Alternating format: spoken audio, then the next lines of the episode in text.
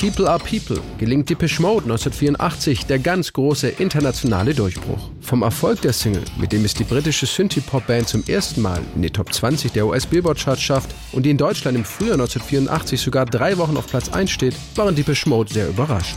Für Keyboarder Andy Fletcher hatte das vor allem mit den alternativen Radiostationen in den USA zu tun, die Anfang der 80er Jahre einen neuen Sound etablierten und auf einmal unbekannte Bands wie Depeche Mode spielten. What happened, you know, sort of the history of alternative radio in America, which started really in the sort of early 80s and became a massive factor, which we've never really had so much in this country. And these were playing all bands that Americans had never heard before. And it became a big wave. Ein Grund für ihre plötzliche Popularität war der neue düstere Darkwave-Sound der Band. Als das Gründungsmitglied Vince Clark die Mode 1982 verlässt, wird er durch Alan Wilder ersetzt.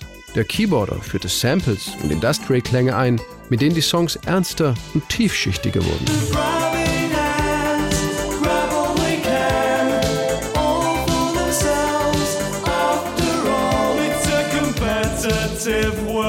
Bei den Aufnahmen für ihr viertes Album Some Great Reward machen Depeche Mode dann ab Januar 1984 in Berlin den nächsten Entwicklungsschritt. Die Beats werden aus vielen Sounds zusammengesetzt, sie klingen maschinell und kühl, sind dabei aber immer extrem tanzbar. Daniel Miller und Gareth Jones haben damals das Album produziert. Bei People Are People waren wir uns noch gar nicht über den neuen Sound im Klaren. Aber wir spürten, dieser Song ist sehr besonders für Mitte der 80er Jahre.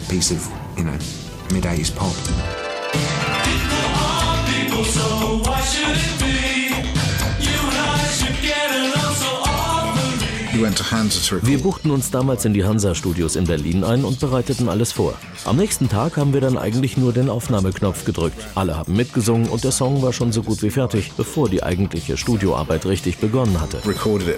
People Are People wird im März 1984 als Single veröffentlicht. Das Album kommt erst sechs Monate später in die Läden. Der Song wird in den verschiedensten Pop-Radio-Formaten eingesetzt und entwickelt sich auch durch das großartige Video schnell zum Hit. Für Greg Kostic, Manager beim US-Plattenlabel Reprise Records, war es aber auch die ganz besondere Botschaft von People Are People, die den Song so erfolgreich machte.